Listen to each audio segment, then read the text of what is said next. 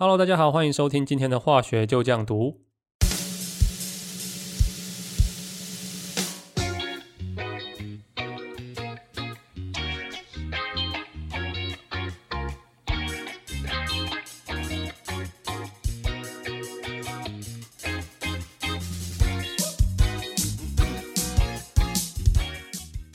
元素周期表这张表格，大家从国中的时候就开始接触，一直到学习化学结束为止。哦，这个元素周期表都会不断的出现在大家的课本里面，甚至呢是在考卷考场的时候，大考的时候，它就直接印在你的考题本、试题本的第一页。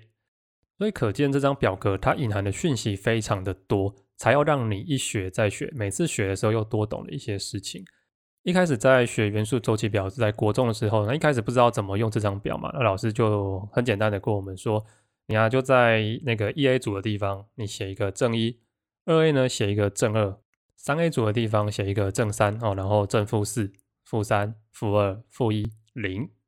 那零的时候就是八 A 组最后面惰性气体的部分。通过这样简单的画记呢，如果有遇到一些比较简单的化合物，想要知道说，哎，它们结合在一起是几比几的关系。那就可以用这样子的一个方式来做加总，看怎么样的情况下它会等于零啊。例如说，呃，氯化钠它一个是正一，一个是负一，加起来等于零啊，所以它们就是一比一的关系。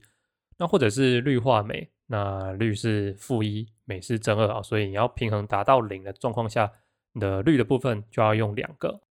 所以镁跟氯结合在一起的时候是用一比二的关系结合的。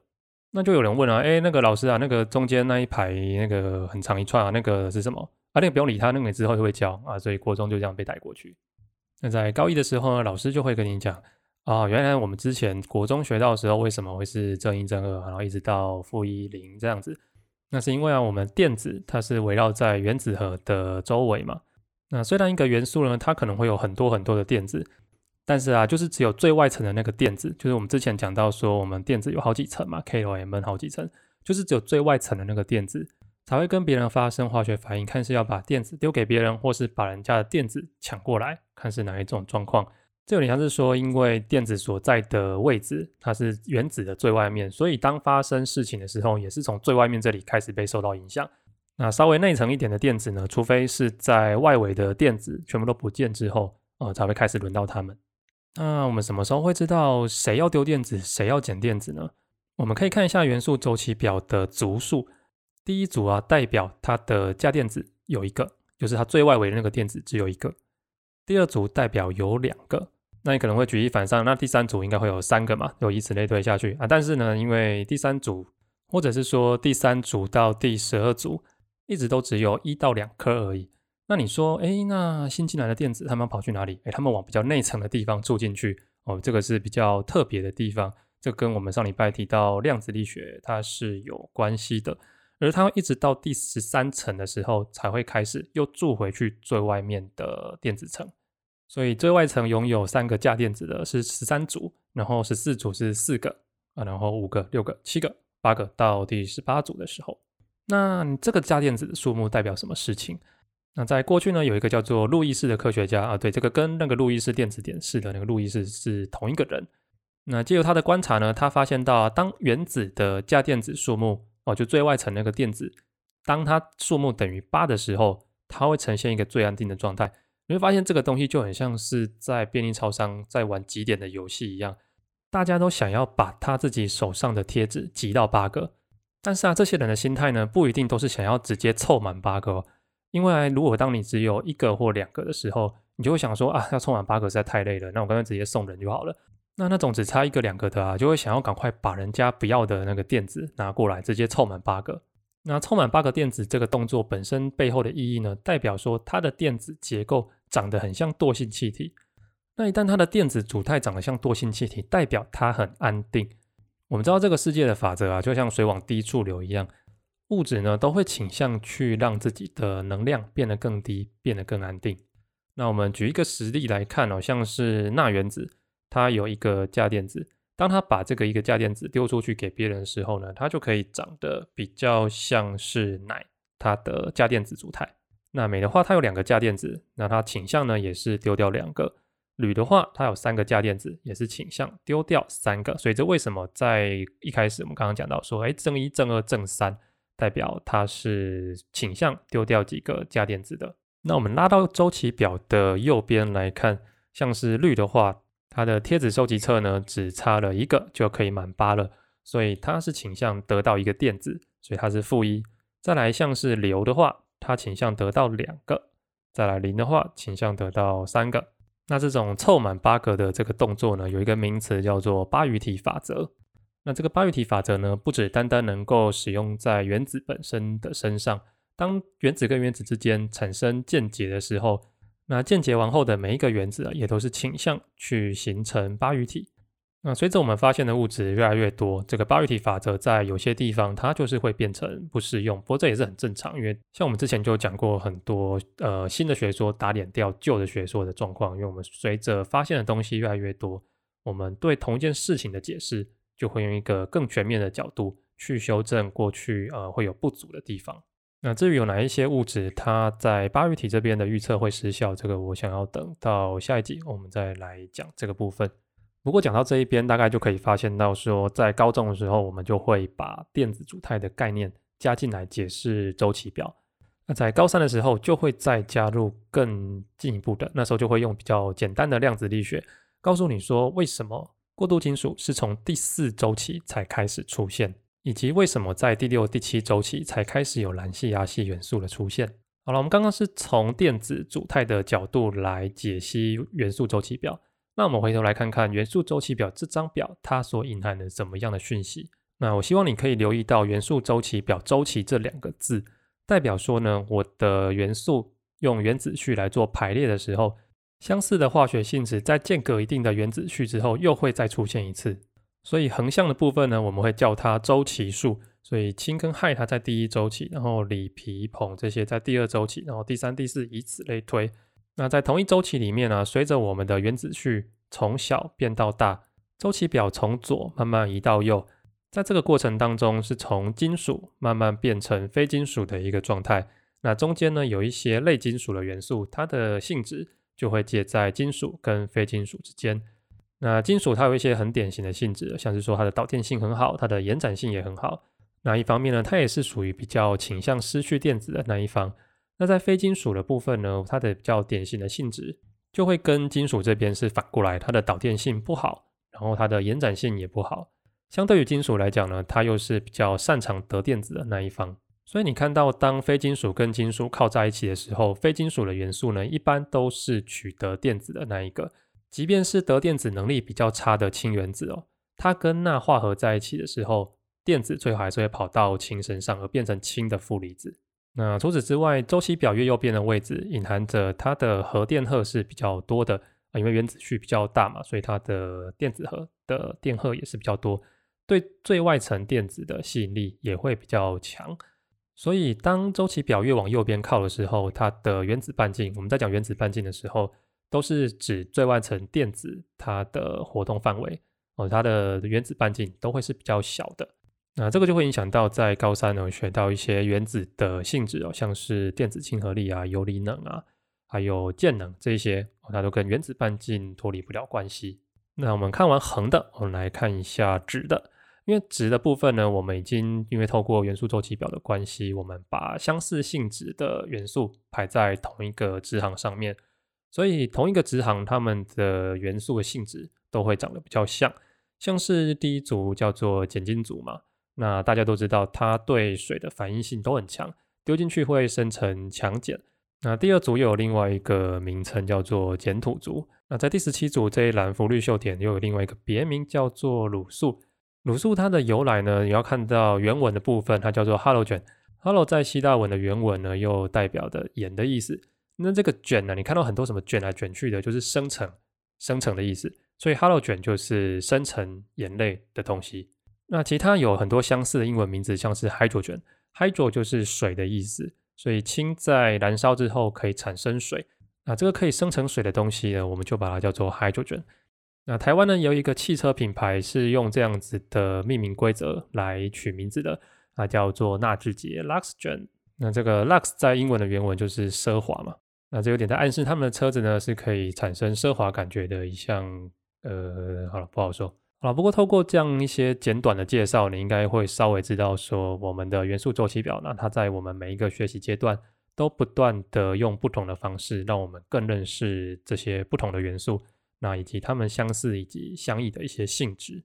那元素周期表这个东西，我个人觉得它就是很很典型的见山是山，见山不是山，见山又是山哦，这三种不同的阶段。所以，同样是一张周期表，你给一个国中学生、高中学生、大学生、研究生哦，然后到老师、教授，他们能够讲出周期表的东西一定不一样。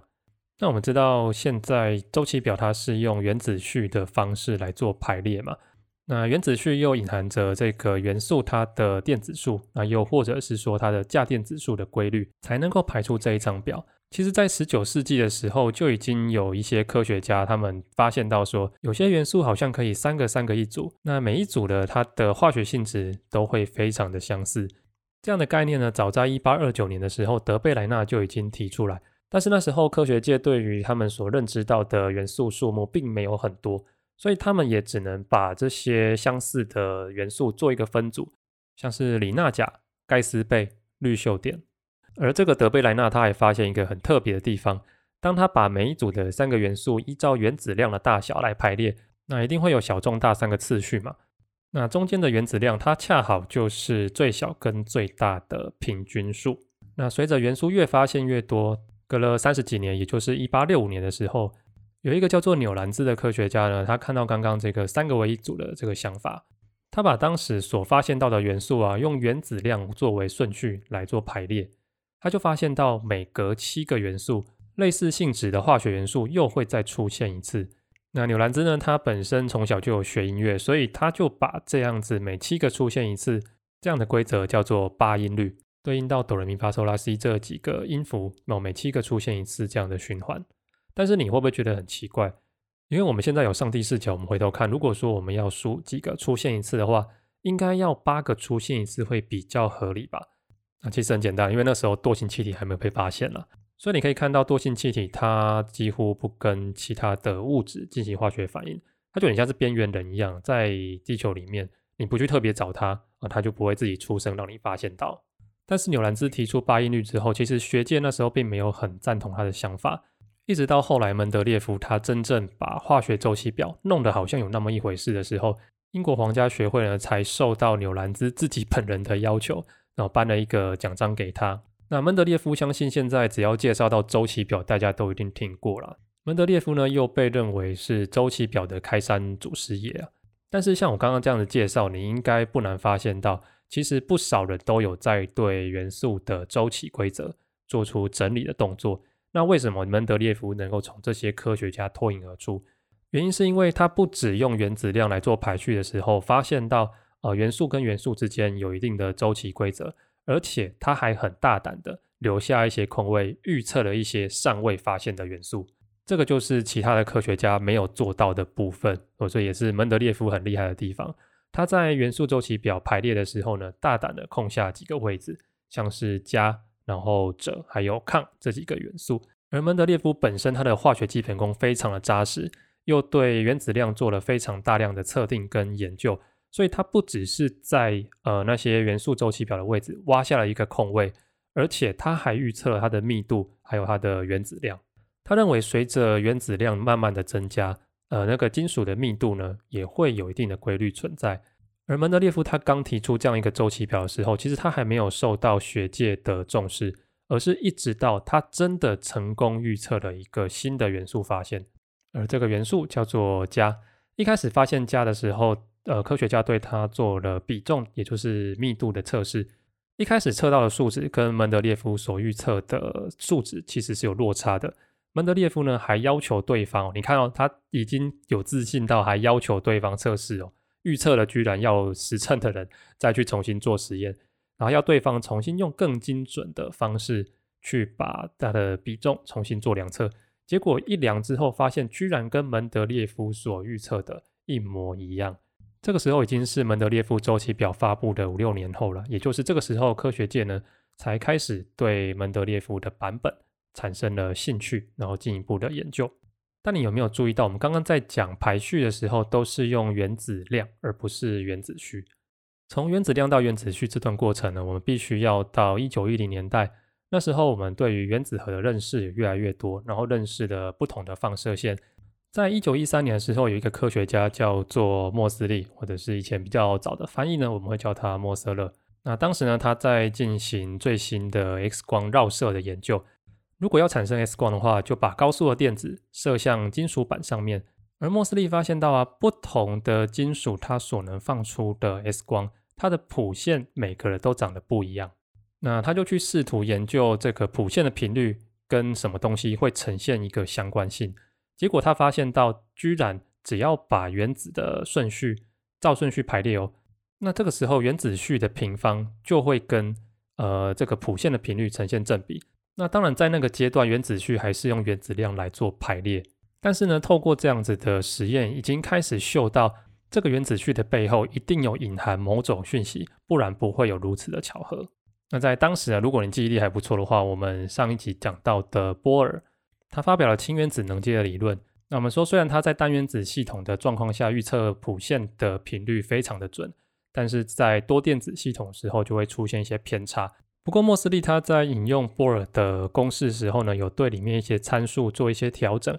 惊讶的发现啊，在他调整之后，公式最后出来的导正结果可以跟他的经验公式几乎可以长得一模一样。那由于波尔公式里面它有假设到我们的电子它是在原子核周围做圆周运动，那它的向心力来源呢就是用库伦引力嘛，所以你就知道在波尔的公式里面，它其实有一个参数是原子核的电荷。那由于我们刚刚讲到莫斯利的经验公式可以跟波尔的理论最后串在一起，所以他只要稍微整理一下公式，然后两边对照一下，他就会发现到这个原子序的背后所代表的意义，居然就是原子核的电荷。那于是我们才知道，原来元素周期表它的排列顺序是跟核电荷有关系，而不是原子量，因此才在这个阶段又对整个周期表做了一次排序上的调整。不过这时候排列就只是微调而已，像是钴跟镍的位置啊，我们把它做一个颠倒，改成用原子序来做排列。那整体来讲，因为原子序跟原子量它大致上是成一个